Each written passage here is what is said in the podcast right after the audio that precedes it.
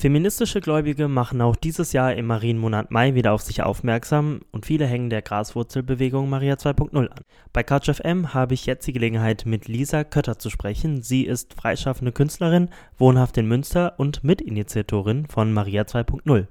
Ich freue mich sehr, dass Sie heute zu Besuch sind. Herzlich willkommen, Frau Kötter. Hallo, danke für die Einladung. Im März haben Sie ja bekannt gegeben, dass Sie aus der römisch-katholischen Kirche austreten wollen und ironischerweise sind die Termine für diesen Austritt in Münster über Monate ausgebucht. Was bewegt Sie und was bewegt so viele andere dazu, jetzt aus der Kirche auszutreten? Ich sage inzwischen, dass diese Kirche, so wie sie verfasst ist, ja eine menschenverletzende Kirche ist und dass sie mit der Botschaft, für die ich eigentlich mich Christin nennen möchte, nicht viel zu tun hat. Wohlgemerkt die Institution Kirche. Und ich denke, viele Menschen, die jetzt gehen, gehen eben nicht, um Steuern zu zahlen oder weil sie jetzt plötzlich merken, dass ihnen das alles egal ist mit Kirche, sondern weil sie es nicht mehr aushalten, weil sie es mit ihrem Gewissen nicht vereinbaren können. Also ich glaube, im Moment gehen wirklich die Menschen aus den Mitten der Gemeinde, die Gläubigen. Maria 2.0 geht ja nun ins dritte Protestjahr und die Leute sind müde, die Leute sind sauer, sie treten aus. Haben Sie das Gefühl, dass die Bewegung auch radikaler wird?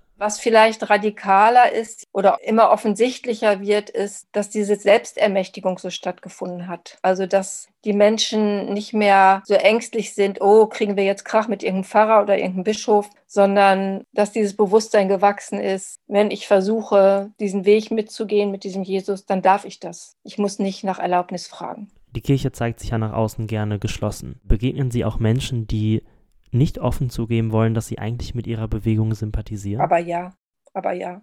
Also sie glauben gar nicht, das hat mich auch wirklich geflasht, wie viele Menschen, die für Kirche arbeiten, das sind gar nicht unbedingt jetzt Leute höherer Chargen, uns geschrieben haben, wie toll und wie klasse und super und uns Dinge erzählt haben und immer dann kam, oder sagen wir mal zu 90 Prozent, aber nicht meinen Namen dazu schreiben, nicht veröffentlichen. Die Angst ist so eine wahnsinnige Kraft in dieser Kirche und eben auch bei den Bischöfen, weil es eben so hierarchisch ist. Jeder guckt nur nach oben, jeder guckt nur nach oben. Und es gibt eine vollkommene Loyalitätspflicht und eine Gehorsamseinforderung, die zu 100 Prozent besteht.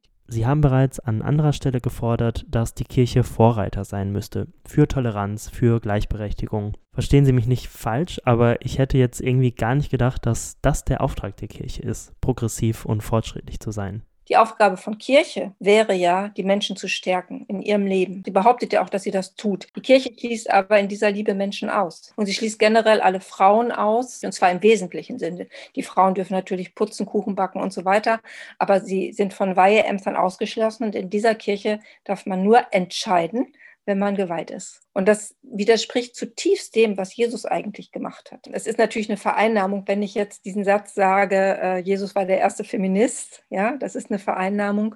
Aber die Kirche beklagt ja immer die Ungerechtigkeit auf der Welt. Und wir wissen heute, dass Ungerechtigkeit durch Sexismus und durch Rassismus in erster Linie entstehen. Und Religionen sind alle, alle Weltreligionen sind zutiefst patriarchal und vertiefen genau diese üblen, ungerechtigkeitshervorrufenden Furchen in den Gesellschaften. Und darum wäre es natürlich Aufgabe der Kirche zu sagen, jeder Mensch hat gleiche Würde und gleiche Rechte. Und damit fangen wir in unserer verfassten Institution an. Jetzt wissen wir ja, dass Sie als Mitinitiatorin von Maria 2.0 die römisch-katholische Kirche verlassen werden und somit auch vielleicht nicht mehr von innen, sondern von der Seite angreifen. Glauben Sie nicht, dass Sie damit vielleicht auch die Möglichkeit verspielen, eben diesen 1,3 Milliarden Gläubigen jene freiheitlichen Werte zu vermitteln, für die Sie kämpfen? Ja, also ich habe auch immer das als Argument gebraucht. Ähm, wir müssen versuchen, in der Kirche was zu verändern, weil diese Zahl allein ist schon ein Argument. 1,3 Milliarden, das ist der Hammer. Ne? Aber die tanzen ja alle nur nach der Pfeife ein, von ein paar tausend Bischöfen, von Männern, von Kirchenherren, ja, die alle Systemträger sind. Und das ist die verfasste Kirche. Die verlasse ich. Ich verlasse aber nicht meine Glaubensschwestern, mit denen ich über, wir haben, wir haben uns ja internationalisiert, wir haben Kontakt zu katholischen Frauen in allen Ländern, weil wir weiter feministische Arbeit machen zusammen. Ich weiß, Sie sagen, Ihr Austritt ist eine persönliche Entscheidung, aber Sie sind und bleiben ja nun mal ein Gesicht von Maria 2.0 und damit hat es auch einen symbolischen Wert. Inwiefern schwächt und spaltet Maria 2.0 auch ihre eigene Glaubensgemeinschaft? Ähm, wenn jemand uns, uns sagt, ihr spaltet die Kirche, dann sage ich, nein, wir spalten überhaupt nicht, sondern die Kirche selber spaltet dadurch, dass sie nicht elastisch ist. Die erstarrt ja gerade vor Angst. Es geht ja gar nicht vorwärts, es geht ja rückwärts. Also wir sind ja längst wieder im 19. Jahrhundert angekommen mit der Kirche, wie sie denkt und wie sie verfasst, also wie sie, wie sie von Rom aus agiert. Gespalten hat, haben sich die, die, die festgehalten haben, die erstarrt waren. Also wenn man danach geht, dann haben wir schon längst tausende von kleinen Spalten in dieser Kirche. Aber in diesen Zwischenräumen kann sich ja vielleicht neues Leben ansiedeln.